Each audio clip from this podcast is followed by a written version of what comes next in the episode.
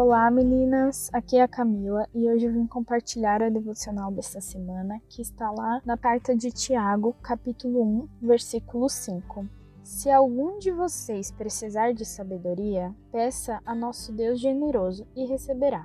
Ele não os repreenderá por pedirem. Você costuma colocar diante do Senhor todas as suas escolhas e decisões ou costuma tomá-las sozinho? Geralmente, quando devemos tomar decisões bem grandes e ter que escolher entre uma coisa e outra, nós temos uma tendência maior de colocar isso diante do Senhor. Mas já parou para pensar nas coisas pequenas, aquelas que fazem parte do nosso dia a dia, ou até mesmo uma escolha que vai impactar a minha vida ou a vida de quem está próximo a mim? Como buscamos orientação do Senhor nessas situações?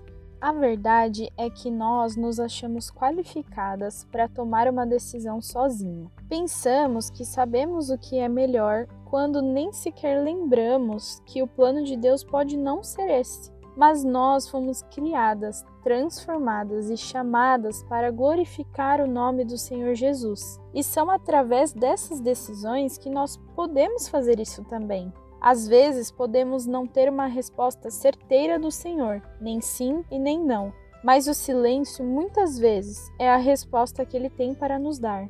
E o quanto que esse silêncio não pode nos ensinar e nos moldar, não é mesmo? Bom, aí quando eu lembro de fazer, como será que tem sido a minha oração? Como será que eu tenho falado com Deus? Eventualmente, podemos estar orando no imperativo e nem percebemos, como por exemplo, Deus me diga o que fazer, Deus me mostre um sinal, e aí fazemos dessa maneira como se mandássemos em Deus, como se soubéssemos o que Deus tem que fazer e como ele deve responder às nossas orações, quando na verdade eu deveria me colocar humildemente diante do Senhor, pedindo orientação para tomar a decisão que seja para agradá-lo e que seja a vontade dele e não a minha, porque eu não sei o que é melhor para mim, mas que mesmo não ou silêncio possam direcionar os meus passos. Uma vez que eu entreguei a minha vida a Cristo, entendo que já não vivo mais para mim mesma e que as minhas escolhas e decisões não pertencem mais a mim,